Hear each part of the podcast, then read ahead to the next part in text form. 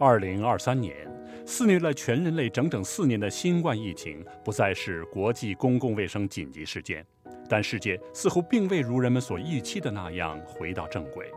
地缘政治紧张局势愈演愈烈，经济复苏步履蹒跚，发展鸿沟不断拉大，自然灾害和极端天气事件频发，全球秩序岌岌可危。面对前所未有的挑战，联合国努力弥合分歧，为人类的共同未来寻找希望。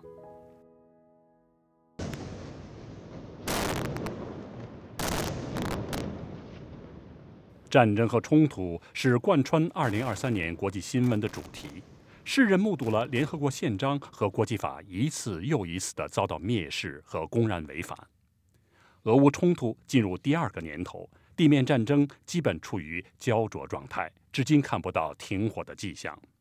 曾经笼罩冷战的核阴影再次出现，而一度被视为希望的灯塔的黑海倡议也在年终终结。乌克兰平民继续在这场战争中付出最为沉重的代价，生命财产受损，人权遭到践踏，无数家庭支离破碎。This is civilian infrastructure. Those were civilians. 联合国乌克兰驻地协调员丹尼斯·布朗说：“这些是民用基础设施，这儿都是平民。这场战争的野蛮后果就是五分之一的社区在几秒钟内遭到摧毁。” In seconds. 在整个萨赫勒地区，恐怖主义日益得势，一系列政变正在进一步破坏该地区的稳定。苏丹正陷入全面内战，数百万人逃离家园，这个国家面临分崩离析的风险。在马里和刚果民主共和国，安全局势依旧不稳，两国政府却要求联合国维和特派团撤离。在海地。这个曾遭受数百年殖民剥削的国家，如今被帮派暴力压垮，而且仍在等待国际社会施以援手。在阿富汗，需要人道主义援助的人数达到触目惊心的三千万，妇女和儿童的权利遭到系统性剥夺。在缅甸，残酷的镇压、不断扩散的冲突和日益恶化的贫困，正在碾碎恢复民主的希望。然而，十月初以后，所有这一切几乎从全球媒体的头版上消失了，取而代之的只有一个关键词：加沙。十月七号，哈马斯对以色列南部发动突袭，导致上千人死亡，数百人被带入加沙成为人质。以色列随后采取了大规模的报复行动。短短两个多月，两万多名巴勒斯坦人丧生，其中约七成是妇女和儿童。一百九十万人被迫逃离家园，占到加沙总人口的百分之八十五。人道援助严重受阻，卫生系统近乎瘫痪，清洁水资源极度短缺。世界粮食计划署已就发生大规模饥荒的严重风险发出警告。联合国系统也有一百四十多位工作人员罹难，这在联合国历史上前所未见。We are witnessing a 古特雷斯说：“在我担任秘书长以来的任何冲突中，我们现在目睹的对加沙平民的屠杀达到了前所未有的规模。”与此同时，这场冲突已经外溢至约旦河西岸、黎巴嫩、伊拉克、叙利亚，甚至红海沿岸，可能影响全球供应链。国际社会期待安理会发出一致的信息，以结束巴以冲突，但迄今为止，这并没有实现。Sadly. Very sadly, 安理会十月轮值主席、巴西常驻联合国代表塞尔吉奥·达内塞说：“可悲，非常的可悲，安理会再次未能就巴以冲突通过决议。这一年，常任理事国行使了七次否决权，这是自冷战结束以来最多的一年。安理会的分裂以及在重大议题上的无能为力，招致会员国的不满。”乌克兰总统泽连斯基说：“遇到问题时，在这个会议厅里只有花言巧语，而不是真正的解决方案。这个会议厅寄希望于同杀手妥协，而不是保护生命。”要求改革国际多边体系的呼声从未如此高涨。古特雷斯直言，安理会和布雷顿森林体系反映的都是一九四五年的政治和经济现实。近八十年后，这些机构非但不能解决问题，反而有可能成为问题的一部分。然而，在地缘政治紧张局势愈演愈烈的当下，改革谈何容易？古特雷斯说：“我不抱任何幻想，改革事关权力。我知道有许多相互竞争的利益和议程，但是不改革现状无以为继，只会进一步分崩离析，要么改革，要么破裂。”在战火肆虐、安理会陷入僵局的同时，联合国努力寻找各种途径缓解冲突地区平民的疾苦。在乌克兰，人道主义工作人员克服万难，冒着生命危险向前线居民送去越冬物资。秘书长古特雷斯更是为了让人道主义物资得以进入加沙而亲赴埃及和加沙边境的拉法口岸。与此同时，天灾正在加剧人祸。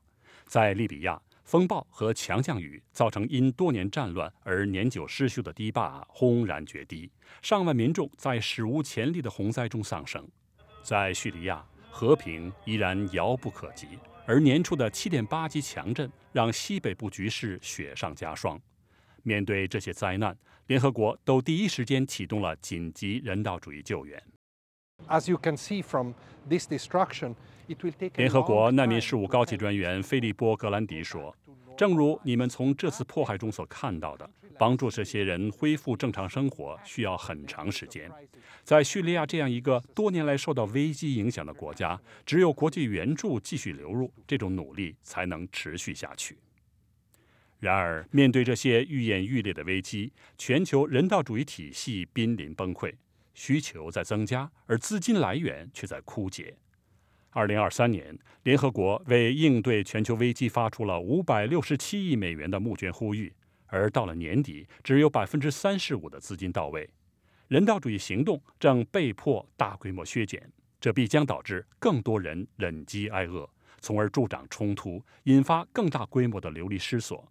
这些苦难在全面气候紧急状态下变得更加不堪忍受。二零二三年，我们这个星球记录了有气象记录以来最热的一天、最热的一个月以及最热的一年。气候变化导致极端天气事件频发，不断夺走人们的生命，摧毁社区。与此同时，海平面上升、冰川消退、致命疾病蔓延、物种灭绝、城市受到威胁，而这仅仅是开始。年底，在迪拜气候大会开幕前，古特雷斯访问了南极洲，目睹了气候变化对这块冰雪大陆的影响。古特雷斯说：“化石燃料污染正在使我们的地球升温，如果不做出改变，到本世纪末，我们将迎来气候上升三摄氏度的灾难。”立即行动起来，将全球气温升幅控制在1.5摄氏度以内，保护人类免受气候混乱的影响，结束化石燃料时代。我们绝不能让建设可持续地球的所有希望一同消融。然而，迪拜气候大会并未就推动逐步淘汰化石燃料达成一致，而仅仅是呼吁转型脱离，让不少人大失所望。二零二三年，世界终于告别了新冠疫情紧急状态，但各国经济复苏脆弱不堪且参差不齐。不平等定义了我们的时代，不少国家被迫要在为本国民众提供服务和偿还债务之间做出取舍。非洲在债务利息上的支出甚至超过医疗支出。国际金融架构仍然运作不良，世界似乎与可持续发展目标渐行渐远。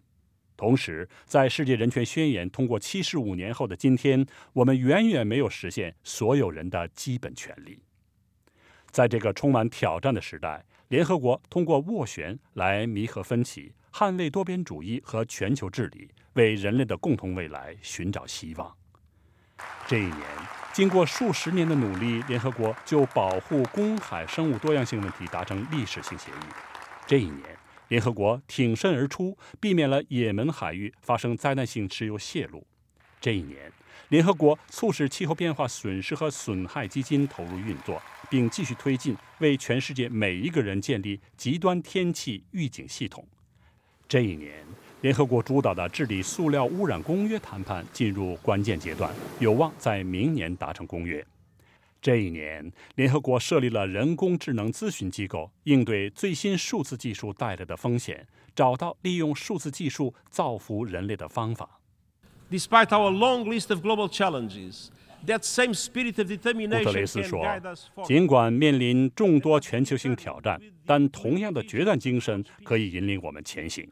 让我们下定决心，弥合分歧，缔造和平；下定决心，维护每一个人的尊严和价值；下定决心，实现可持续发展目标，不让任何一个人掉队；下定决心，重塑多边主义，以适应二十一世纪的要求。